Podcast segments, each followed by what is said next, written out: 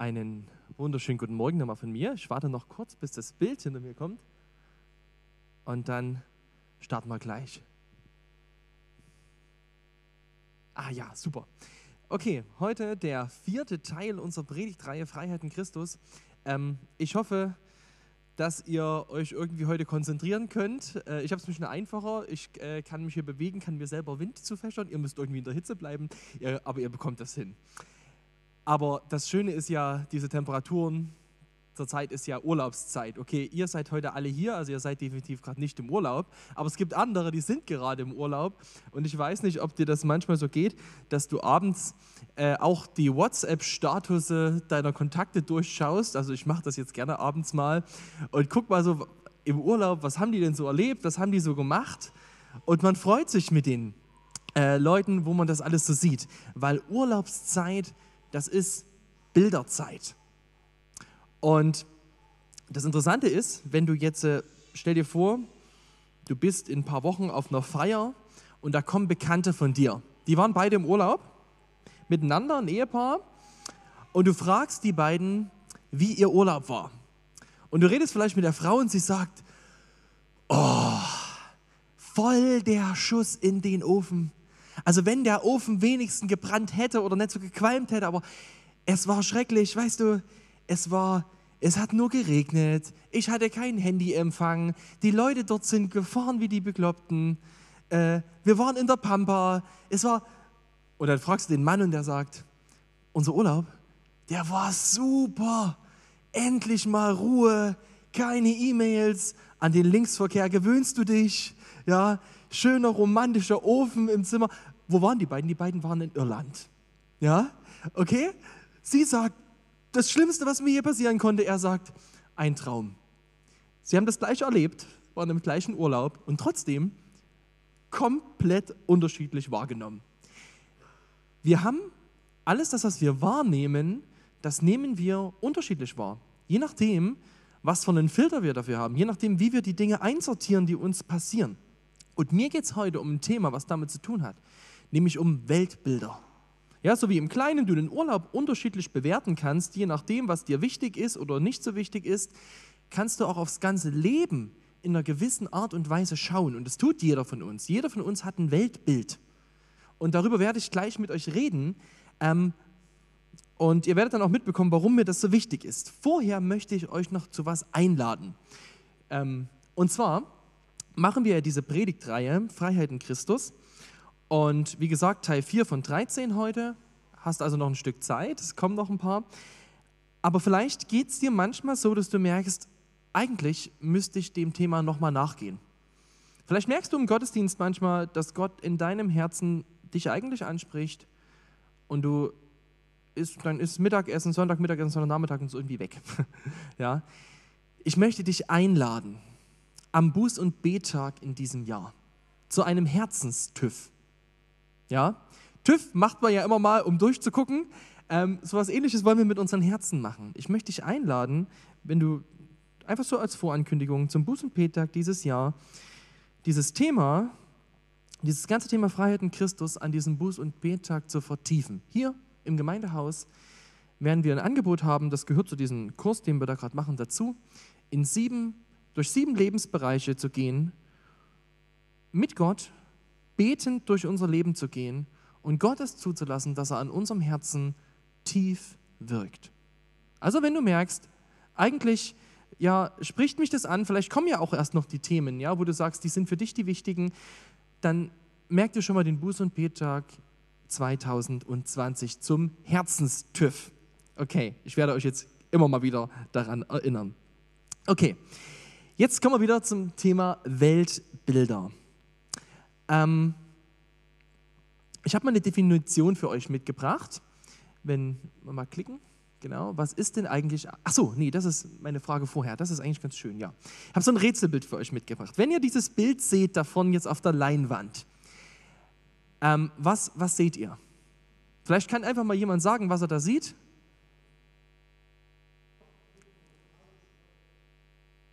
Ja, genau, also du siehst einen Jäger mit einer Frau, die gerade Heu trägt.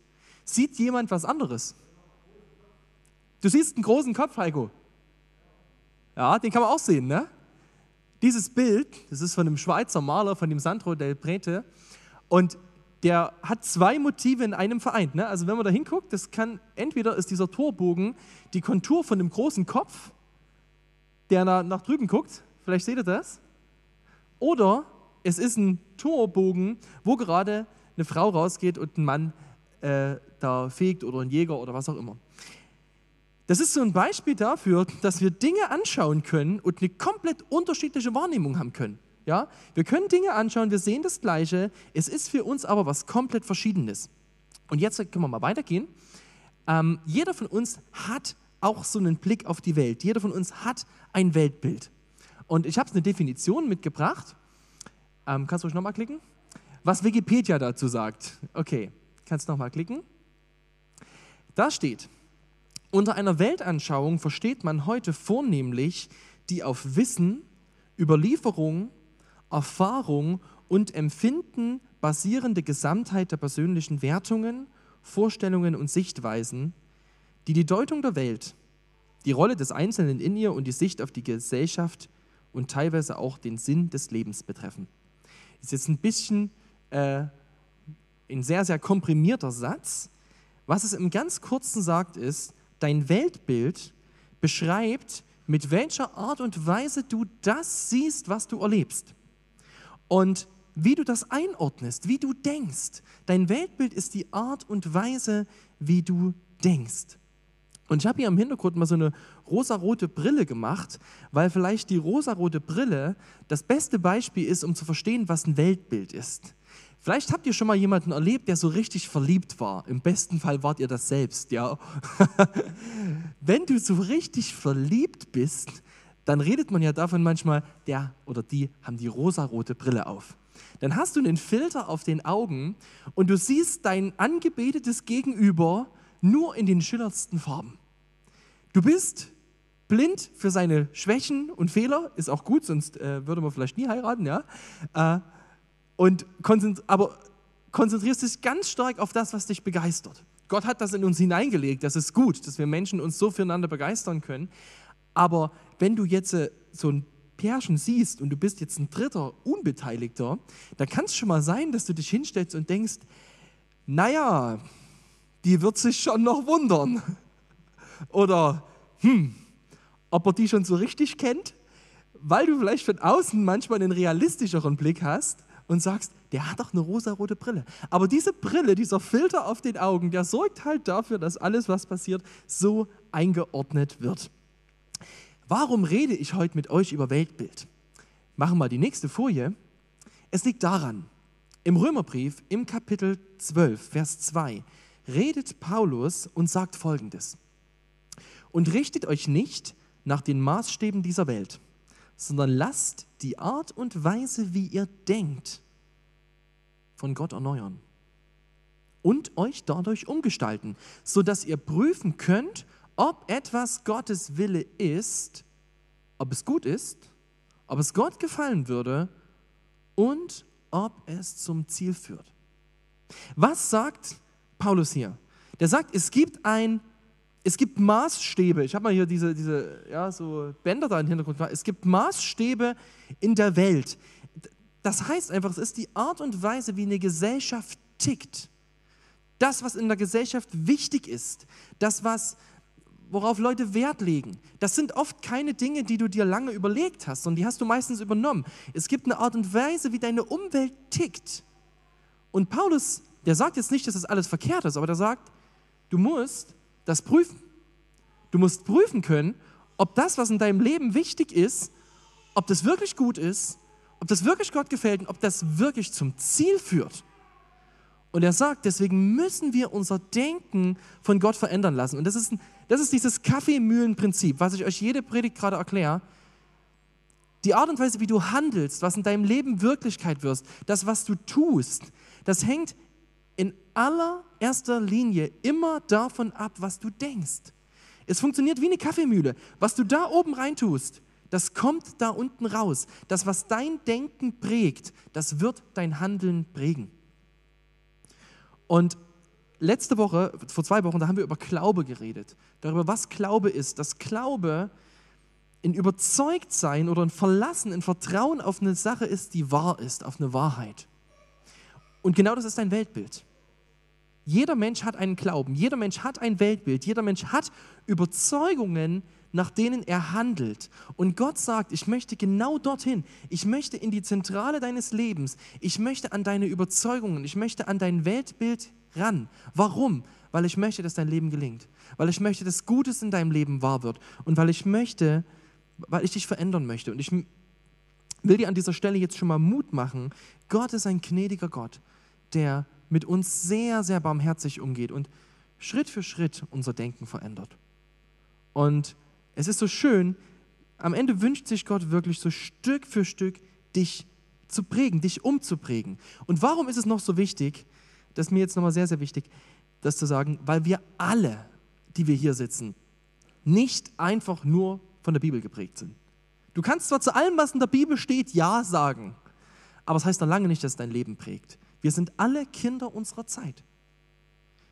Viele von euch sind, oder die wir heute hier sind, wir sind teilweise generationsmäßig in komplett unterschiedlichen politischen Systemen aufgewachsen, komplett unterschiedlichen schulischen Systemen, in ganz anderen Familien und wir sind davon geprägt.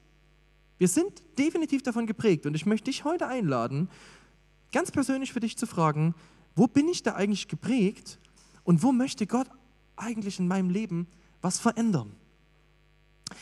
Ähm, ich habe deswegen drei Punkte ich werde heute als erstes mit euch theoretisch nochmal oder ein bisschen Theorie ranschieben, woher kommt eigentlich unser Weltbild? Dann werden wir uns als zweites ein biblisches Weltbild angucken und als drittes kurz darüber reden, wie sich unser Weltbild verändern kann. Ich beginne mal mit dem ersten, woher kommt ein Weltbild? So, du kannst nochmal klicken. Tommy, genau und ruhig nochmal. Also, der erste Faktor für ein Weltbild, warum du so denkst, wie du denkst, das sind deine persönlichen Erfahrungen. Das, was du in deinem Leben, was dich prägt, was du erlebst, das prägt auch deine Sicht auf, deine Sicht auf die Dinge. Ganz einfaches Beispiel. Wenn du zu Hause einen sehr, sehr strengen Vater hattest, dessen, dessen Forderungen du eigentlich nie erreichen konntest, dem es nie genug war, was du geleistet hast, der immer daran noch zu meckern hatte, dann gehst du mit der Überzeugung aus dem Haus, ich werde es am Ende nicht schaffen, dass es wirklich ausreicht. Und du wirst das projizieren. Und das Verrückte ist, selbst wenn du vielleicht sagst, das war falsch, weil es dich geprägt hat, wenn, wenn, du nicht, wenn du nicht bewusst was dagegen setzt, wenn du dich nicht bewusst umprägen lässt, wirst du genauso werden. Wir werden zu dem, was wir am meisten gehasst haben, wenn wir nichts anderes kennengelernt haben. Okay? Und vielleicht merkst du das manchmal bei dir, du denkst, boah, wie gehe ich mit meinen Kindern um? Da bin ich eigentlich, und dann merkst du vielleicht, oh, eigentlich, da da mache ich das, was ich selber gar nicht so gut fand. Oder anderes Beispiel, wenn du ähm, erlebt hast äh, in deiner Biografie, dass es einen Moment gab, wo, wo die Leute, denen du vertraut hast, nicht da waren, wo die abwesend waren.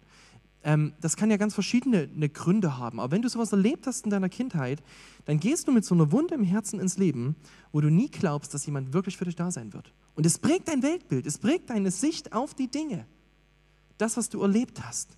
Und vielleicht sagst du, warum bringst du jetzt nur was über Vaterbeziehung? Ich glaube, Vaterbeziehung ist so wichtig, weil sie die Beziehung ist, die Gottes Beziehung am stärksten spiegelt in unseren Beziehungen.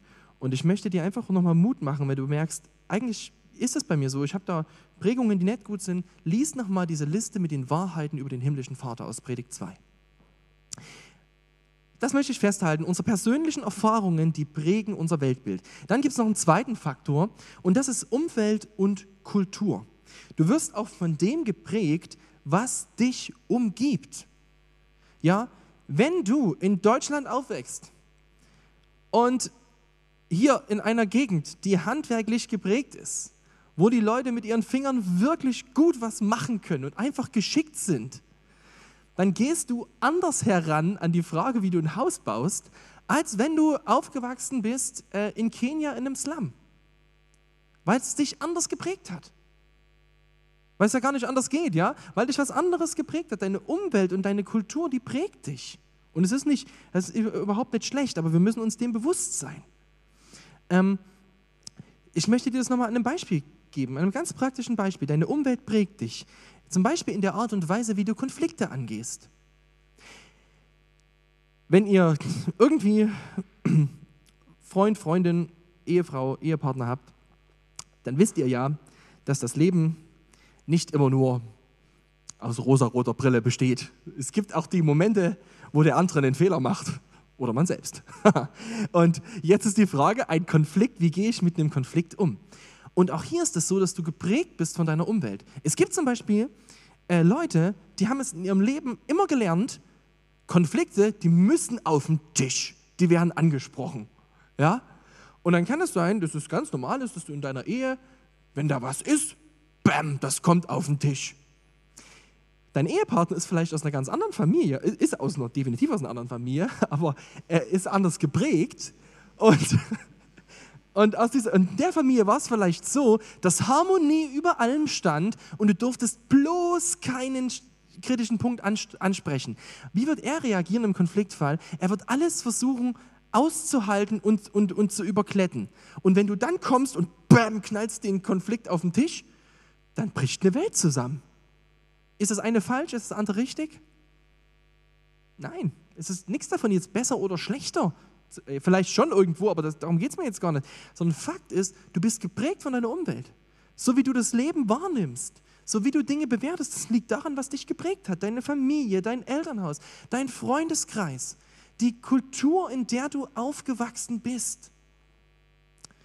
Und deswegen ist es für uns, daher kommt unser Weltbild. Und, und man merkt es so, vielleicht bist du, ähm, das, oder man, man, merkt es auch, dass wir oft so ein bisschen so ein Mischmasch-Weltbild haben. Du kannst theoretisch der Bibel in ganz vielen Aussagen zustimmen. So kannst du zum Beispiel sagen, ja klar, die Bibel sagt, wir sollen vergeben. Jesus hat mir auch vergeben, also sollen wir vergeben. Das kannst du sonntags sagen. Und wenn es dann Montag zu einer Diskussion kommt, sagst du, in meiner Familie haben wir noch nie jemanden einfach so vergeben. Das machen wir doch nicht. Und dann hast du zwei Weltbilder im Kopf, ja? Verstehst du? Und so sind wir geprägt von unserer Umwelt. Und ich möchte euch jetzt mal ähm, drei Modelle für ein Weltbild vorstellen, einfach um nochmal zu verstehen, was ein Weltbild sein kann. Ich beginne mal mit einem Weltbild, was die meisten von euch ähm, wahrscheinlich noch nicht so oft erlebt haben, was uns auch hier nicht so sehr prägt. Das ist das sogenannte animistische Weltbild. Ähm, dieses Weltbild ist typisch jetzt für Leute, die zum Beispiel aufgewachsen sind in Afrika, in Südamerika oder in Asien. Und dieses Weltbild hat in der Regel so drei Bereiche.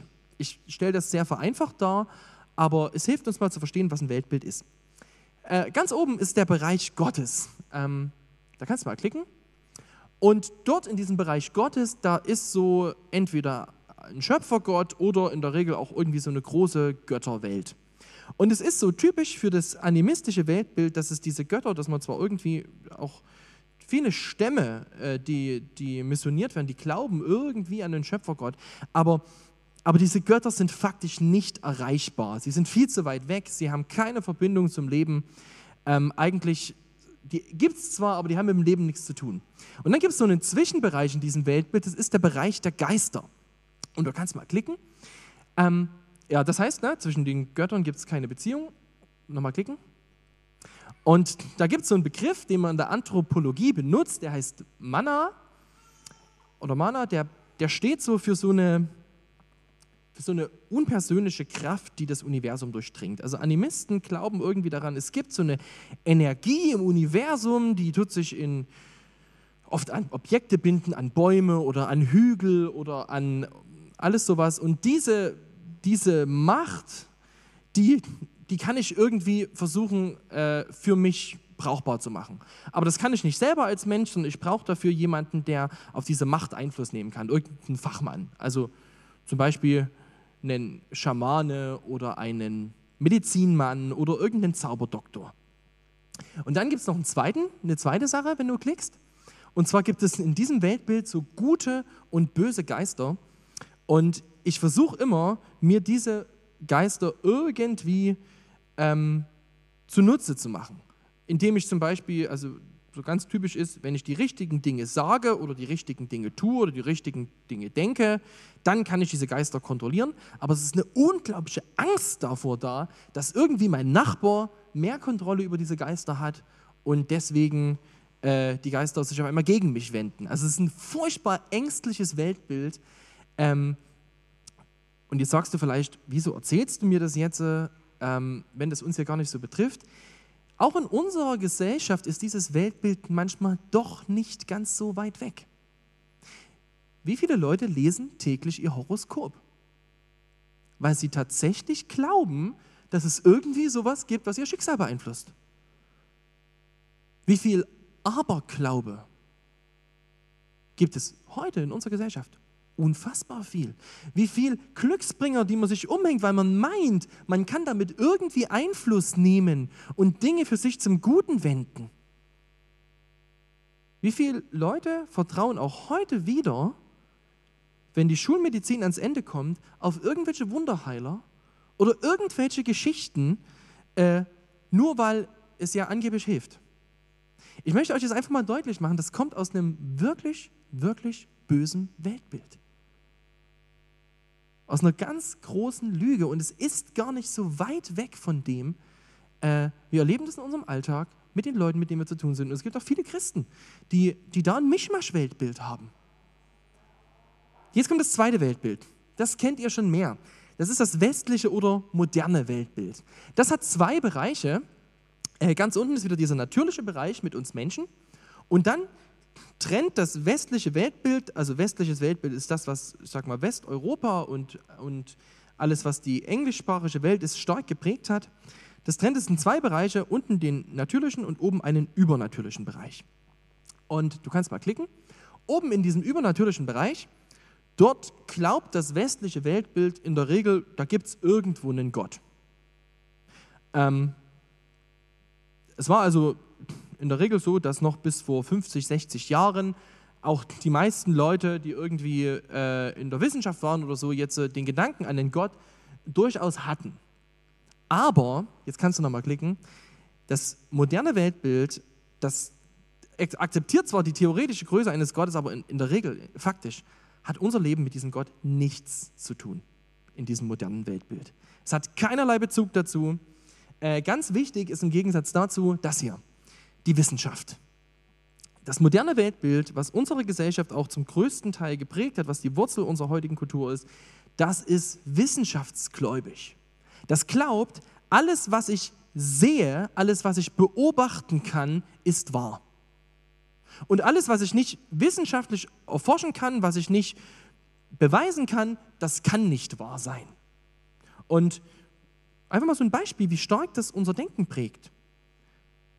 Es ist heute so, dass die, die, so die meistvertretene Universitätstheologie in der Regel alles, was übernatürlich ist in der Bibel, versucht anders zu erklären. Man glaubt dann nicht daran, dass Jesus von der Jungfrau geboren wurde. Man glaubt dann auch nicht daran, dass Jesus auf dem Wasser gehen konnte. Äh, alles, was übernatürlich ist, das wird versucht anders zu erklären. Und ganz ehrlich, auch in unserem Denken ist es doch ganz oft da. Ich werde dann nochmal darauf kommen, auf die Frage, wie, wie, ernst du in deinem Leben es nimmst, dass es eine geistliche, übernatürliche Welt gibt. Aber ich will das erstmal festhalten. Das westliche Weltbild, das funktioniert so, dass es an alles das nur glaubt, was man rational erklären kann und alles andere, das ist irgendwie, irgendwie weg. Jetzt gehe ich mal einen Schritt weiter und das ist jetzt vielleicht das allerwichtigste Weltbild, denn aus dem westlichen modernen Weltbild hat sich in den letzten Jahren das postmoderne Weltbild entwickelt. Und das ist das, was uns alle am meisten prägt, was unsere Gesellschaft am allerstärksten prägt. Und dieses Weltbild, das geht jetzt davon aus, von dem natürlichen Bereich, und es ist gar kein übernatürlicher Bereich mehr, sondern einem sinnstiftenden Bereich, so habe ich es mal genannt. Und der Gedanke dahinter ist, ich möchte euch mal ein Zitat von Friedrich Nietzsche sagen. Friedrich Nietzsche hat mal gesagt, es gibt vielerlei Augen und folglich gibt es auch vielerlei Wahrheiten und folglich gibt es keine Wahrheit. Es gibt vielerlei Augen und folglich gibt es vielerlei Wahrheiten und folglich gibt es keine Wahrheit. Nietzsche hat gesagt, damit es gut zum Ausdruck gebracht, was die Postmoderne denkt. Es gibt keine verbindliche Wahrheit. Es gibt nichts über uns. Das Einzige, was es über uns gibt, das ist der sinnstiftende Bereich und dort kann sich jeder seine eigene Wahrheit nehmen. Und so das Schlimmste für die Postmoderne ist, wenn jemand kommt und sagt, es gibt eine allgemeingültige Wahrheit, dann hast du verloren. Du darfst alles glauben, du darfst alles denken, du darfst alles machen für dich selbst. Aber wehe dem, du sagst, dass es für den anderen verbindlich ist. Wie kannst du das tun? Weil das das Weltbild ist, der Postmoderne. Und vielleicht merkt ihr das, wie sehr wir aber auch selbst davon geprägt sind. Ich habe letzt, vor zwei Wochen mit euch darüber geredet, dass jede Überzeugung missionarisch ist. Und wie oft geht es auch uns so, dass wir uns gar nicht getrauen, von unserem Weltbild zu reden, weil wir im Hinterkopf haben, naja, es, ich kann doch nicht einfach, ich kann doch nicht einfach äh, dem anderen das aufbügeln. Das stimmt. Du musst auch niemand einfach was aufbügeln. Aber wir müssen aufpassen, dass wir uns, dass wir nicht selber ins postmoderne Weltbild rutschen und meinen, unser Glaube ist dann okay, wenn er nur für uns ist, für die anderen ist es doch egal. Es hat, dieses Weltbild ist wirklich gefährlich in dem Sinne, dass es am Ende sagt, jeder, jeder kann sich seine eigene Idee vom Leben machen und du darfst sie nicht kritisieren. Was dazu kommt, ist, dass die Postmoderne nicht mehr unterscheidet zwischen der Person und dem Glauben. Also Christen glauben, dass jeder Mensch gleich wertvoll ist.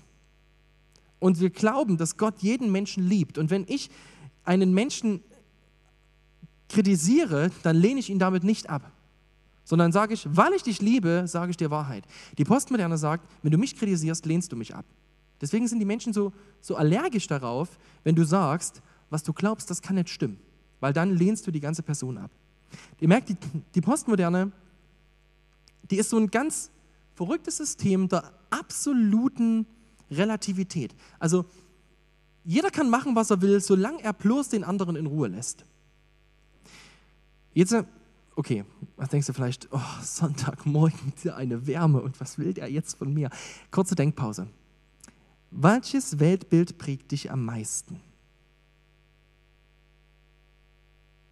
Ich trinke in der Zeit einen Schluck.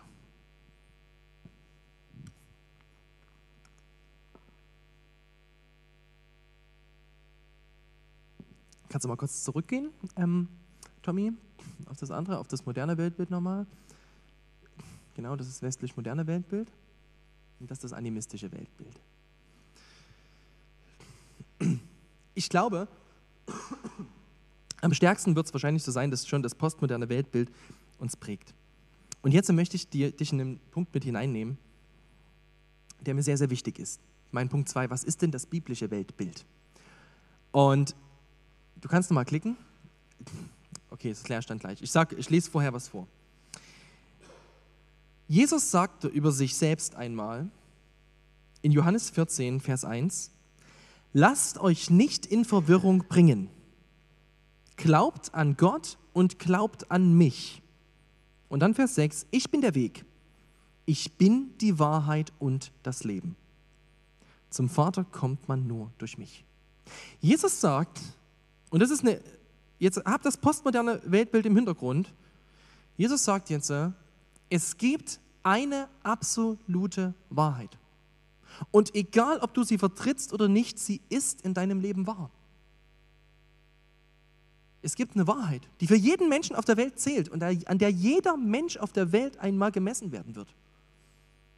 Und das ist die Wahrheit, dass es einen Schöpfergott gibt der uns geschaffen hat und vor dem wir uns einmal verantworten müssen. Und Jesus sagt, es gibt nur einen einzigen Weg. Nur einen. Und nur einen einzigen, der von sich sagen kann, ich bin wirklich das Leben. Es ist ein unfassbar exklusiver Anspruch von Jesus. Und ich weiß nicht, wie es dir geht, wenn du das hörst, weil wir sind postmodern geprägt. Und wenn ich das höre, dann denke ich erstmal, uh,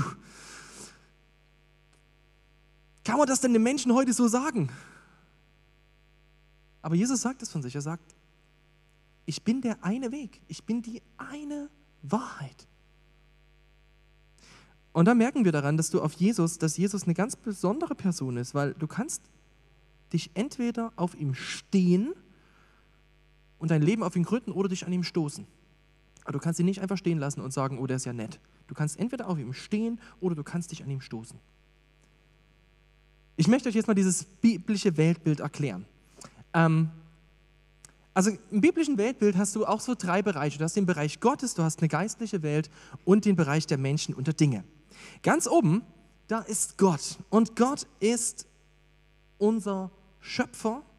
Und wir glauben im christlichen Weltbild von der Bibel her an einen Gott, ja, Im Gegensatz zum animistischen Bereich mit vielen Göttern. Wir glauben an einen Gott und dieser Gott ist unser Schöpfer, aber er ist nicht einfach nur unser Schöpfer, der passiv daneben steht. Er ist auch der Richter, er ist auch der, vor dem sich jeder mal verantworten wird und er ist der Retter.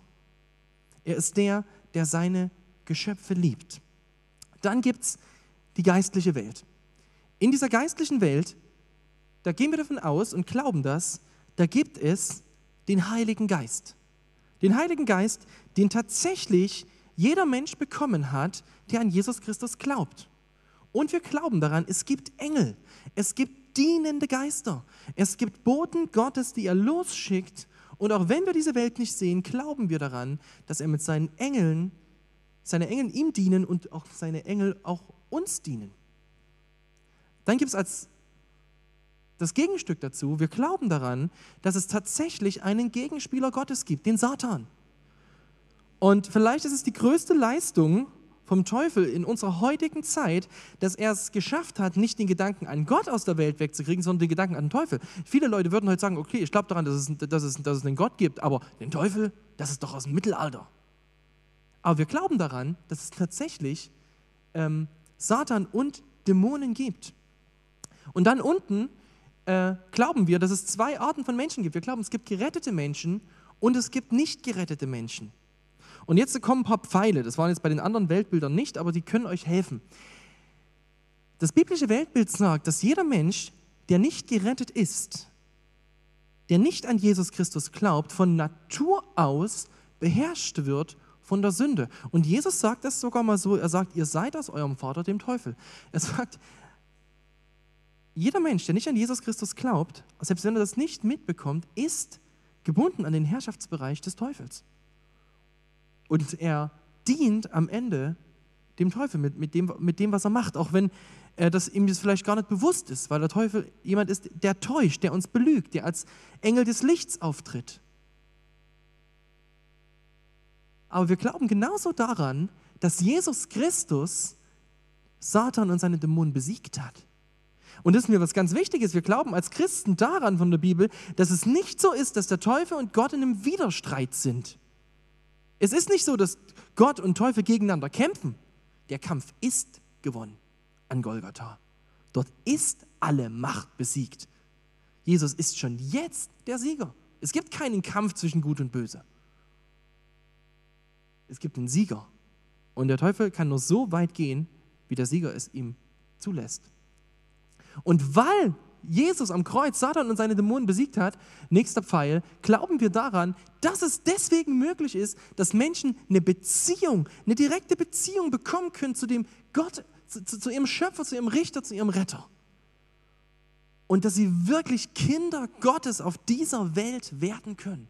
Daran glauben wir, dass das Evangelium das macht, dass es uns zu Kindern Gottes macht. Aber, nächster Pfeil, wir wissen, dass der Teufel kein Recht mehr hat. Ja? Auf, auf die Nichtgeretteten hat er ein Recht darauf. Aber auf, auf Kinder Gottes hat er kein Recht. Er darf sie nicht mehr anklagen. Er, darf, er hat kein Recht mehr, ihnen was zu tun, weil Christus ihre Gerechtigkeit ist. Aber wir wissen, und das beschreibt uns die Bibel, er greift die Christen an und vor allen Dingen dadurch, dass er uns belügt. Dass er uns belügt und uns täuscht. Und das ist mir jetzt ein ganz wichtiger Punkt. Ich glaube, dass wir das oft heute vergessen.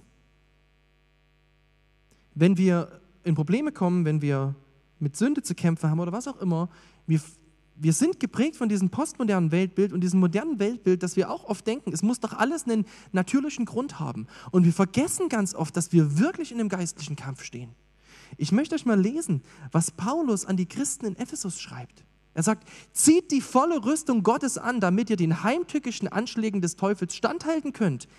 Wir kämpfen ja nicht gegen Menschen aus Fleisch und Blut, sondern gegen dämonische Mächte und Gewalten, gegen die Weltbeherrscher der Finsternis, gegen die bösartigen Geistwesen in der unsichtbaren Welt. Ist dir das bewusst? dass du als Kind Gottes tatsächlich es in der geistlichen Welt eine Macht gibt, die ein riesengroßes Interesse daran hat, dass du fällst? Aber jetzt kommt das Schöne. Und das ist mir so wichtig. Wir stehen in diesem Kampf nicht alleine. Diese Pfeile sind mir so wichtig. Das erste ist nochmal, wir sind Kinder Gottes. Wir werden über das Thema ähm, Teufel nochmal reden in zwei Predigten. Da werde ich nochmal über die geistliche Welt länger reden. Aber was erstmal wichtig ist, was du wissen musst, in Christus bist du auf der Siegerseite. Und du darfst, so wie es Petrus sagt, dem Teufel widerstehen. Du darfst sagen, nein, ich bin ein Kind Gottes. Und wenn Lügen in dein Leben kommen, dann darfst du sagen, ich lasse mich nicht belügen. Ich stehe auf der Wahrheit. Du darfst sagen, Christus gehört mein Leben. Hier darf niemand anderes regieren. Und wir haben von Gott Beistand bekommen. Durch den Heiligen Geist. Und wisst ihr, was die Aufgabe des Heiligen Geistes ist? Es ist so cool, äh, was Jesus über den Heiligen Geist sagt. In Johannes 14, der sagt, der Heilige Geist, das ist der Geist der Wahrheit. Und den hat Gott geschickt, damit er euch an alles erinnert, was ich gesagt habe. Und das finde ich so cool. Du hast den Heiligen Geist in dir. Und der Heilige Geist, der möchte in deinem Leben Wahrheit bringen. Und ich möchte dir Mut machen an diesem Punkt, wenn du zu kämpfen hast mit diesen Lügen. Kämpf gegen Lügen in deinem Leben. Und wie machst du das? Nimm Gottes Wort. Denn Gottes Wort ist das Schwert des Geistes. Und mit diesem Wort kann er dein Denken verändern. Halt das entgegen. Es ist das schärfste Schwert, weil wir kämpfen nicht gegen Fleisch und Blut. Weißt du, manchmal sind wir in Konflikten, manchmal sind wir in Problemen und, in, und dann konzentrieren wir uns auf die Menschen, mit denen wir Probleme haben. Und dann geht es los und dann, ach, wenn der doch bloß anders wäre und wenn der mir das nicht getan hätte. Und dann fallen uns ganz viele Sachen ein, die wir machen könnten. Paulus sagt, ihr kämpft nicht gegen Fleisch und Blut. Dein Problem in deinem Leben ist nicht dein Nachbar und es ist nicht irgendjemand aus deiner Familie und es ist nicht der, der hier heute mit dir morgen in der Gemeinde sitzt. Du kämpfst nicht gegen Fleisch und Blut. Und deswegen kämpfen wir auch nicht, auch nicht zusammen. Wir, wir kämpfen da. Und wir kämpfen, und das ist so schön, mit dem Sieg von Jesus. Und die, der Sieg darüber ist Wahrheit. Wahrheit verändert. Das ist das, ein biblisches Weltbild. Und du bekommst heute von mir äh, so wieder so ein Zettel mit und da ist das biblische Weltbild mal drauf aufgemalt, ein bisschen detaillierter noch, mit vielen Bibelstellen dazu, damit du darüber nochmal nachdenken kannst. Ähm, jetzt haben wir gar nicht mehr so viel Zeit. Aber mir ist nochmal kurz wichtig, mit euch darüber zu reden, warum das so wichtig ist, dieses biblische Weltbild. Weil wir als Christen doch auch schnell Weltbilder vermischen. Es ist ganz schnell möglich, dass wir ein bisschen da durcheinander kommen. Und deswegen komme ich jetzt zu meinem letzten Punkt ähm, wie wird denn jetzt mein Weltbild verändert? Das erste ist, die Bibel macht uns deutlich, dass die einzige verlässliche Quelle für Wahrheit in unserem Leben, wenn du wissen willst, was im Leben wirklich stimmt, was wirklich hält, was wirklich über dich auch stimmt, ist die einzige Quelle die Bibel selbst. Und deswegen sagt ja Paulus, du kannst mal klicken, richtet euch nicht nach den Maßstäben dieser Welt, sondern lasst die Art und Weise, wie ihr denkt, von Gott erneuern und dadurch, euch dadurch so umgestalten, dass ihr prüfen könnt, ob etwas Gottes Wille ist, ob es gut ist und ob es Gott gefallen würde und zum Ziel führt. Das heißt, was bedeutet das in zwei Schritten? Das erste ist, er sagt, ihr sollt nicht mehr nach den Maßstäben dieser Welt denken. Und es ist mir wichtig bei diesem Vers. Wisst ihr, dieser Vers wurde oft missbraucht in der Christenheit. Man hat dann gesagt, die Maßstäbe dieser Welt, das hat man an Kleidung festgemacht. Da hat man gesagt, na, wenn du, weiß auch nicht, wenn du einen bodenlangen Rock trägst, dann bist du ein Christ und wenn er ein bisschen kürzer ist, dann bist du Maßstab der Welt. Oder man hat es an Orten festgemacht. Man hat gesagt, ähm, im Fußballstadion, wenn du da bist, bist du kein Christ, wenn du in der Kirche bist, dann bist du Christ. Das ist Quatsch. Dieser, dieser Vers geht nicht um Geografie und nicht um Kleidungsstil. Darum geht es ihm überhaupt nicht, Paulus. Der sagt nicht, ihr schützt euch, indem ihr eine andere Klamottenmarke tragt.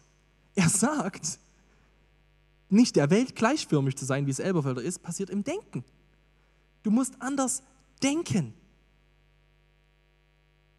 Du sollst dein, das Denken der Welt hinterfragen.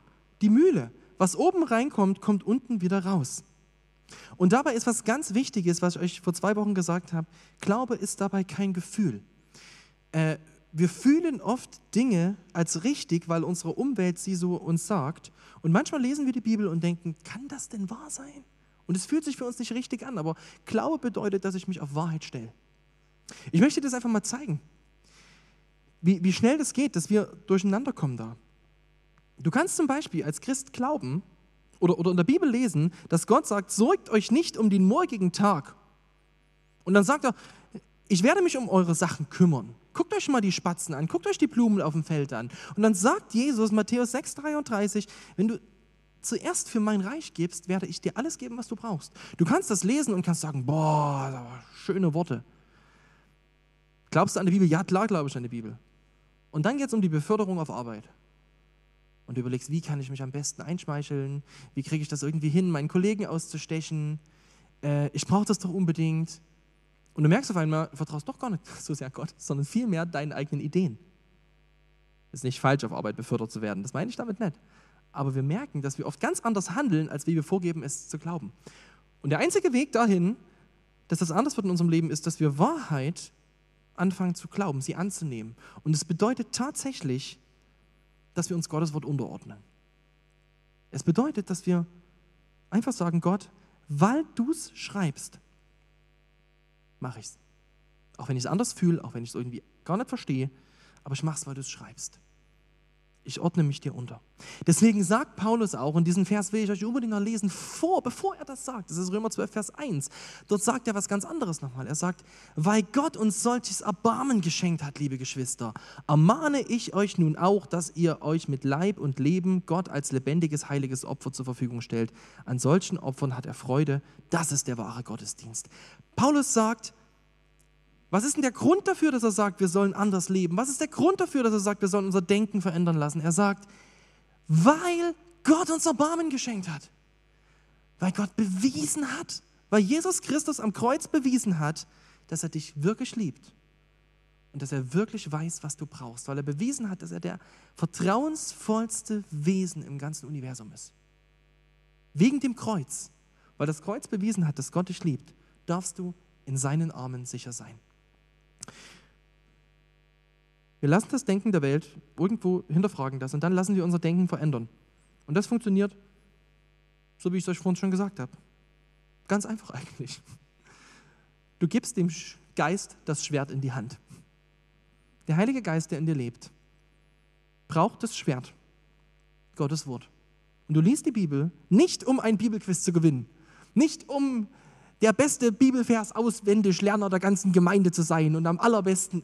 Das ist nicht der Grund. Du kannst so viel im Kopf und so wenig im Herz haben.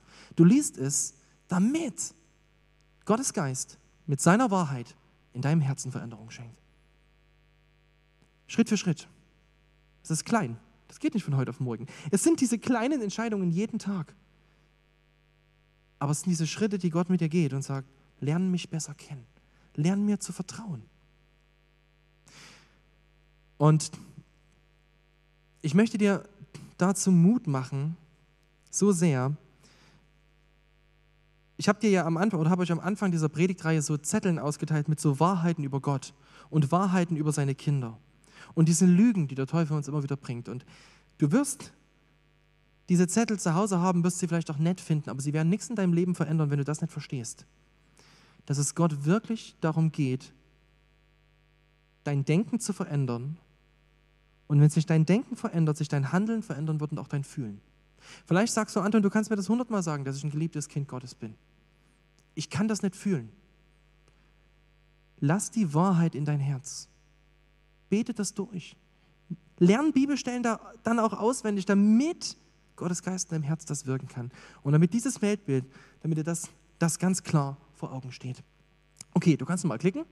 Jetzt äh, ist meine letzte Folie lass die Wahrheit in dein Herz. Ich möchte euch wieder einladen. Draußen liegt wieder eine Kleingruppenlektion, ähm, aus, wo ihr miteinander dieses Thema nochmal durchgehen könnt. Und auf der Rückseite ist diese so eine Grafik zu diesem biblischen Weltbild. Und ich möchte euch Mut machen, geht das nochmal durch. Lest ruhig auch die Bibelstellen dadurch und macht euch damit vertraut. Ähm, als nächstes, das will ich nochmal sagen, es gibt dieses Seelsorgeangebot, ähm, was Diana und ich anbieten. Wenn ihr sagt, ich würde da gern nochmal mit jemandem drüber reden, ähm, ruft uns an. Ähm, Jana ist jetzt diese Woche noch im Urlaub, danach ist er wieder da. Ruft uns an, nehmt es an, wenn ihr sagt, mir würde das helfen. Und der Herzenstüff, Buß- und Betag 2020. So, jetzt ist es warm und ich komme zum Ende. Ich bete nochmal mit uns. Ähm, wir könnten mal aufstehen und dann dürft ihr den Pool. Herr Jesus Christus, ich danke dir dafür, dass du Wahrheit bist. Und wahrscheinlich würden die meisten Leute, die heute Morgen hier im Raum sind, das bejahen. Und trotzdem ist es in unserem Leben so oft so, dass im Konkreten wir doch verwirrt sind und wir manchmal ganz anderen Dingen glauben. Ich bitte dich darum, dass du unser Herz überführst von deiner Wahrheit. Dass wir dich kennenlernen, wie du bist und dass wir diese Realität, die du uns zeigst, dass wir sie glauben. Und ich danke dir dafür, dass wir in dieser Realität nicht alleine stehen. Ich danke dir dafür, dass wir als Kinder Gottes Gerettete sind. Ich danke dir dafür, dass wir den Angriffen vom Teufel nicht wehrlos gegenüberstehen, sondern dass wir dein Wort bekommen haben. Dass wir deinen Geist bekommen haben. Und dass du uns wirklich frei machen willst durch Wahrheit. Bitte mach das in unserem Leben. Wir danken dir. Amen.